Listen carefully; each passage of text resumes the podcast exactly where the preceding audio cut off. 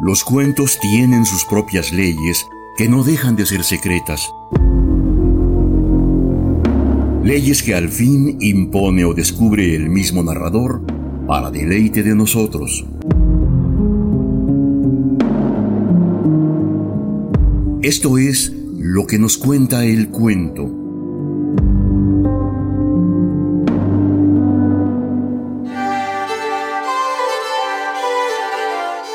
El portugués José Saramago, Premio Nobel de Literatura en 1998, nació en noviembre de 1922. De él se ha redactado que fue un árbol de muchas ramas como periodista, novelista de éxito y poeta. La Academia Sueca destacó su capacidad para volver comprensible la realidad huidiza mediante parábolas sostenidas por la imaginación, la compasión y la ironía. La suma de ello nos permite comprender de mejor forma la fusión entre preocupación social y exigencia estética que marca la obra del único premio Nobel de la lengua portuguesa. Hijo de una paupérrima familia campesina, tenía tres años cuando le llevaron hacia Lisboa, de modo que el futuro escritor se formó en la biblioteca pública de su barrio mientras trabajaba en un taller, tras abandonar la escuela para ayudar a mantener la casa. La pobreza influirá notablemente en su pensamiento, sobre todo en cuanto a las ideas políticas, cimentadas sobre una vasta cultura popular y una experiencia vital y perestésica. El cuento que consideraremos hoy se titula Desquite, redacción en que Saramago refleja el poder de la naturaleza con sus complejos mecanismos para la atracción sexual entre los seres vivientes. Acompáñenos a la lectura de una redacción cuyo título sugiere la forma en que la naturaleza procura el equilibrio de su sistema ante las desacertadas acciones del hombre.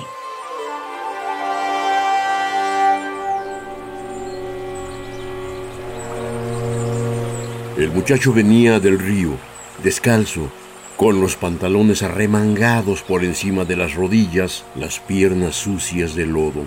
Vestía una camisa roja abierta en el pecho, donde los primeros vellos de la pubertad empezaban a ennegrecer.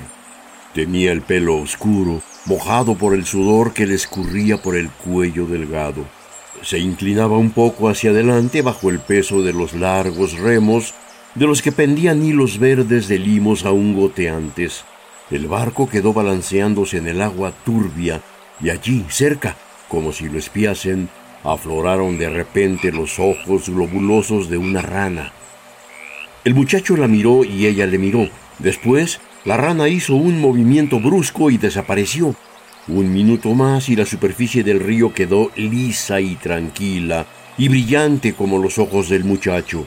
La respiración del limo desprendía lentas y muelles burbujas de gas que la corriente arrastraba.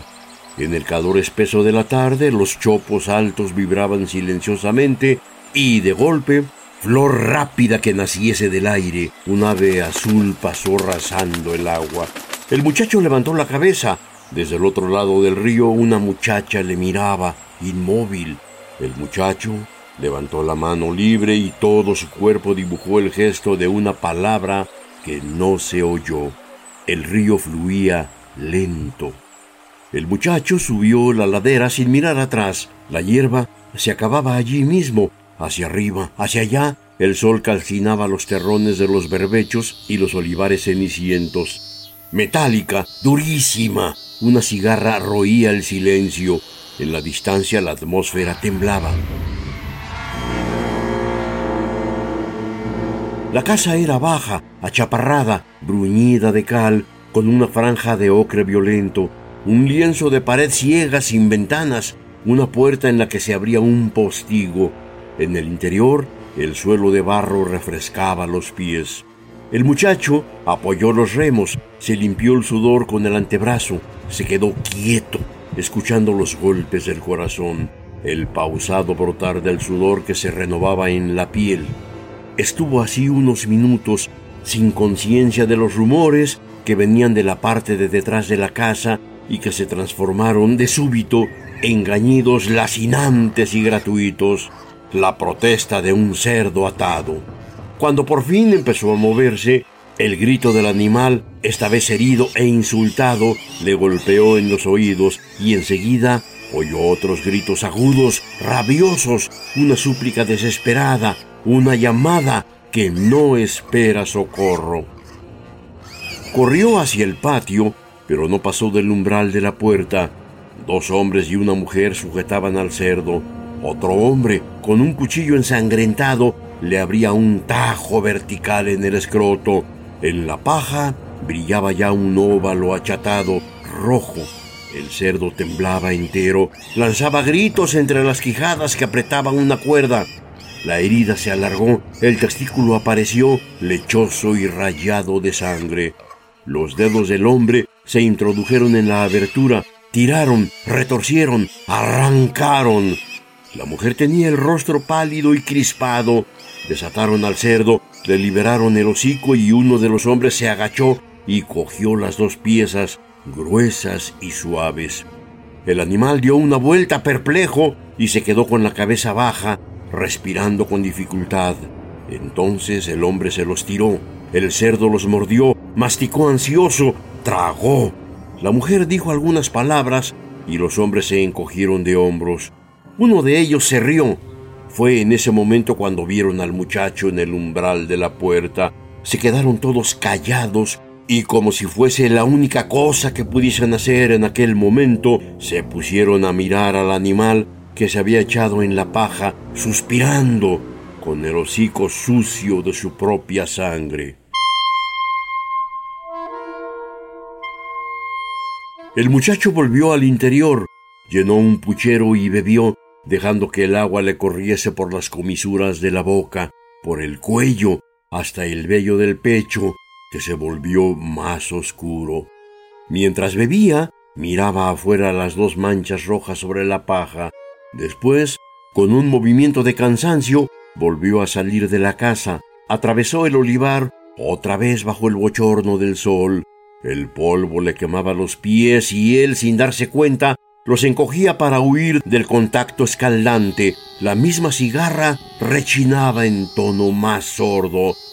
Después la ladera, la hierba con su olor a savia caliente, la frescura atontadora debajo de las ramas, el lodo que se insinúa entre los dedos de los pies e irrumpe por arriba.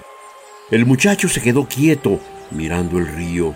Sobre un afloramiento de limo, una rana, parda como la primera, con los ojos redondos bajo las arcadas salientes, parecía estar esperando. La piel blanca del buche palpitaba, la boca cerrada formaba un pliegue de escarnio. Pasó un tiempo y ni la rana ni el muchacho se movían.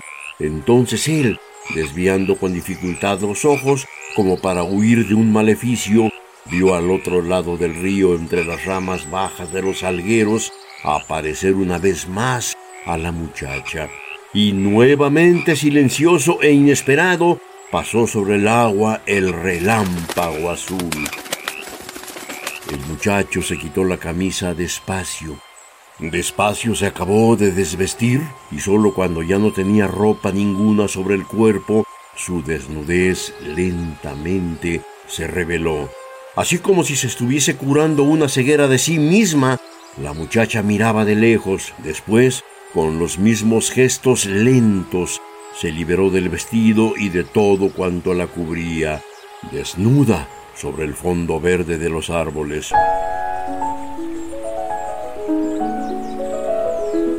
El muchacho miró una vez más el río, el silencio se asentaba sobre la líquida piel de aquel interminable cuerpo, círculos que se alargaban y perdían en la superficie tranquila mostraban el lugar donde por fin la rana se había sumergido. Entonces el muchacho se metió en el agua y nadó hacia la otra orilla, mientras el bulto blanco y desnudo de la muchacha se recogía hacia la penumbra de las ramas.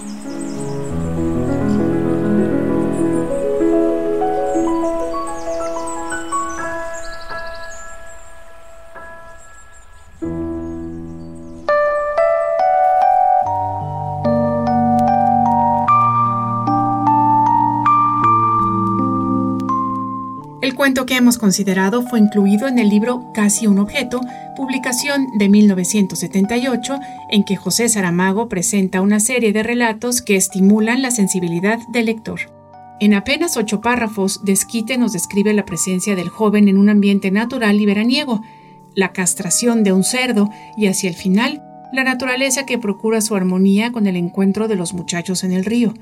Los analistas coinciden en que aquí el autor se propuso llamar la atención sobre el complejo engranaje de una lógica universal que el hombre debería respetar, pese a la frecuencia de escenas que muestran un estremecedor salvajismo. En 1982 publicó Memorial del Convento y dos años más tarde, El año de la muerte de Ricardo Reis, dos novelas que multiplicaron la fama internacional de Saramago. Novelas como La caverna, El hombre duplicado, Ensayo sobre la lucidez o las intermitencias de la muerte llevan al terreno narrativo reflexiones sobre el consumo, la sociedad de masas o el sistema democrático. José Saramago, personalidad elemental en el contexto de la literatura portuguesa, murió en la isla de Lanzarote el 18 de junio de 2010.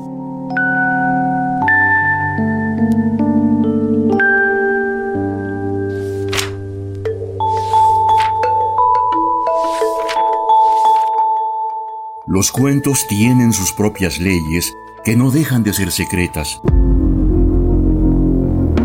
leyes que al fin impone o descubre el mismo narrador para deleite de nosotros. Esto fue lo que nos cuenta el cuento, una realización de Ileana Quirós y Jorge Vázquez Pacheco.